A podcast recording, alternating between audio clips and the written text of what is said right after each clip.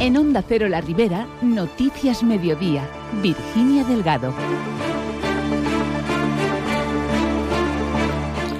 Muy buenas tardes. Esta mañana se ha evitado el desahucio de 13 familias en Montserrat. La plataforma de afectados por las hipotecas pide a la Sareb que ceda viviendas como estas para incluirlas en el parque público con fines sociales. Por otro lado, la Federación de Caza en la Comunidad Valenciana tomará medidas legales ante el boicot a una batida autorizada de jabalíes el pasado sábado en Alberic. Patrimonio o mejoras hídricas son también noticia este miércoles. Se lo contamos todo hasta las 2 menos 10 de la tarde. Comenzamos.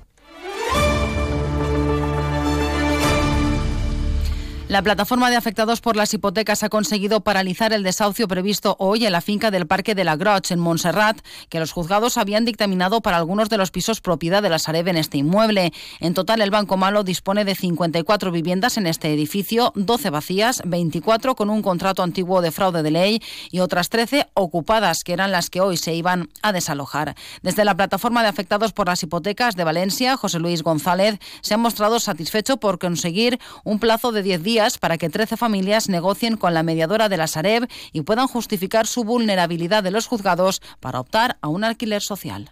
Tots els trets eren ocupació. La gent que nosaltres tenim controlada no hi ha hagut ningú desnonament d'ells i, a més, se les ha donat la possibilitat de que en 10 dies parlen tant en la mediadora de la Sareb, vagin al jugat i presenten els documents que ells consideren en relació a la seva situació econòmica, social, de vulnerabilitat, etc. Per tant, s'han paralitzat els desnonaments que nosaltres controlem i s'ha obert una porta per a clarificar la situació i regularitzar-la en el seu moment.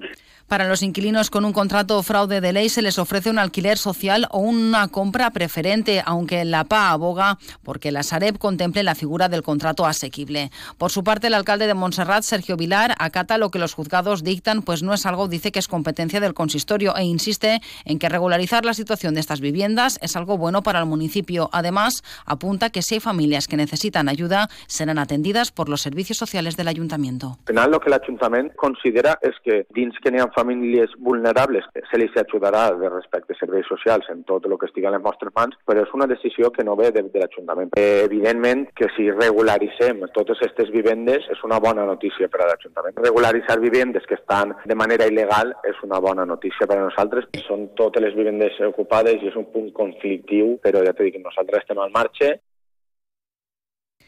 Seguimos en Montserrat porque el municipio dispondrá de agua potable sin problemas en todos los puntos del municipio y es que ya han finalizado las obras de la primera fase de las mejoras de infraestructuras que abastecen al municipio, dando así respuesta a una reivindicación histórica de la población. El alcalde de Montserrat, Sergio Vilar, ha estado presente en la formalización del acta de recepción de las obras y ha explicado que entre las acciones que se han llevado a cabo se encuentra la mejora y ampliación de la estación de bombeo del agua y la adecuación del depósito de Monterrosado. También se ha regularizado y sectorizado la cañería existente entre la estación de Picassent i los puntos d'entrega de Montserrat. I el que fan és garantir la entrega d'aigua en estos tres punts previstos del terme municipal de Montserrat. Les obres principalment han consistit en una ampliació i millora de l'estació de bombeig que està situada en el terme municipal de Picassent, disposat de tres bombes en total, un nou calderí i una adequació de les infraestructures hidràuliques, elèctriques i d'urbanització de la parcel·la. L'habilitació dels punts entrega de agua potable en alta al municipio.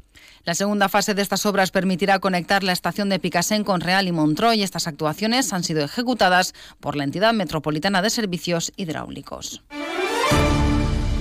Cambiamos de asunto. La Federación de Caza de la Comunidad Valenciana ha advertido sobre las sanciones por boicotear batidas autorizadas. Y lo ha hecho tras un incidente en la urbanización Los Rosales, donde el Club de Cazadores La Perdiz de Alberic el pasado sábado fue objeto de un intento de boicot por parte de un grupo de animalistas durante una batida de jabalíes. La Guardia Civil y la Policía Local tuvieron que intervenir para salvaguardar la integridad durante la actividad cinegética. Los servicios jurídicos de la Federación Valenciana de Caza ya están analizando los hechos para tomar las medidas y acciones correspondientes. Escuchamos a Lorena Martínez, presidenta de la Federación. Hemos conseguido que se cambiase y que a partir de este año ya haya una infrapenalización económica para este tipo de acciones, que estaba considerado como leve y que ahora pase a grave, para que comporte también una infracción administrativa a nivel económico, desde los 300 a los 3.000 euros, para todas aquellas personas pues que se dedican a eso, a, molestar, porque es lo único que consiguen, y a interrumpir una actividad que tenemos que hacer por obligación y que además es muy necesaria para gente del propio municipio. José Antonio Torres, presidente del Club de Cazadores La Pardiz de Alberic, ha explicado que este lamentable incidente no es el primero al que, al que se han enfrentado en lo que llevamos de año. Y el edificio modernista del Orde Feliu en Alginet ha entrado a formar parte de la lista roja que elabora la Asociación Hispania Nostra y que recoge más de 1.300 monumentos españoles que se encuentran sometidos a riesgo de desaparición, destrucción o alteración esencial de sus valores. La alcaldesa de Alginet, Elia Ferrer, ha lamentado que se trata de un edificio municipal que, al igual que otros en la localidad, como el propio ayuntamiento, ha carecido del mantenimiento que hubiese requerido desde hace años por los anteriores equipos de gobierno. Por ello, dice, no se puede comprometer a que, a que su recuperación sea inminente.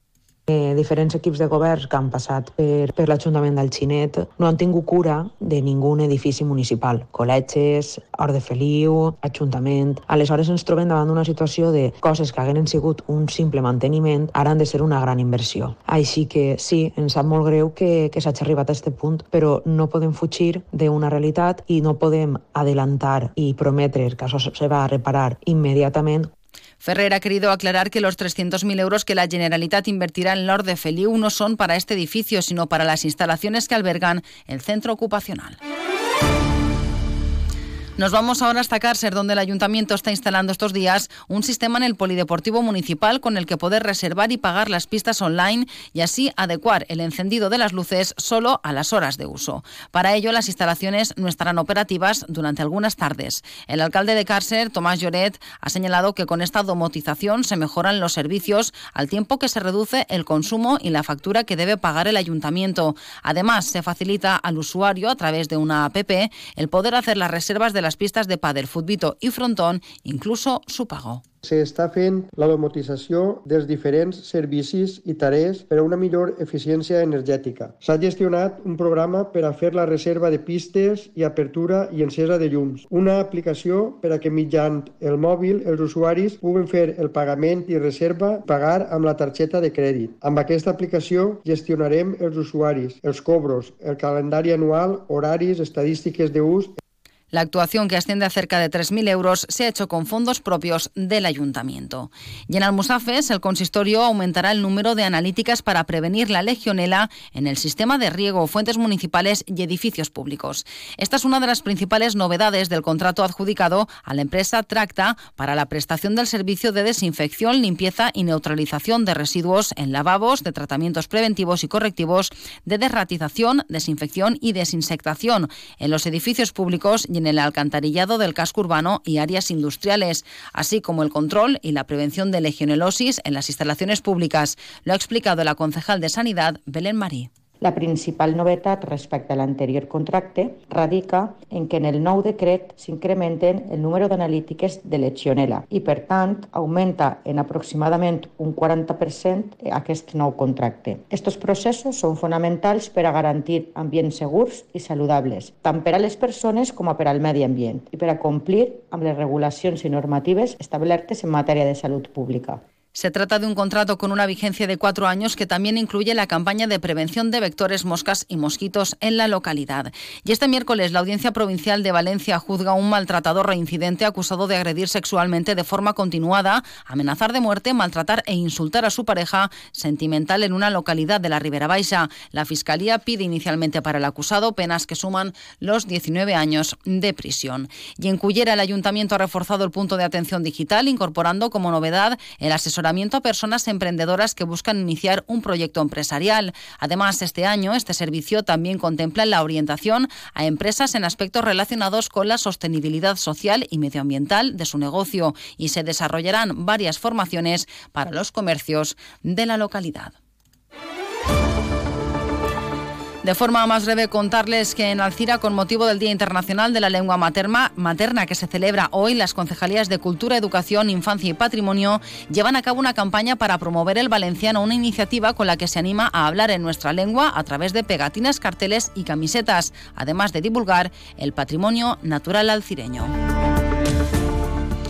También coincidiendo con este día, el Ayuntamiento de Alcira realizará esta tarde a las siete y media una actividad en el Salón de Actos del MUMA en la que presentará la campaña La Murta va a la escuela con la colaboración de la Asociación Amics de la Murta. Y sepan que el Polideportivo Municipal de Benifayó acoge hoy, será el escenario de la segunda sesión de tecnificación infantil masculina de la temporada para 44 futbolistas que pertenecen a clubes de la provincia de Valencia. Será a partir de las 6 y estará dirigido por el técnico Paco Monterde. Y esta mañana se ha realizado un taller de mindfulness en Fortaleñ para la población en general. Llegamos así a las 2 menos 10 de la tarde. Noticias ahora de la comunidad valenciana que en Onda Cero. Buenas tardes.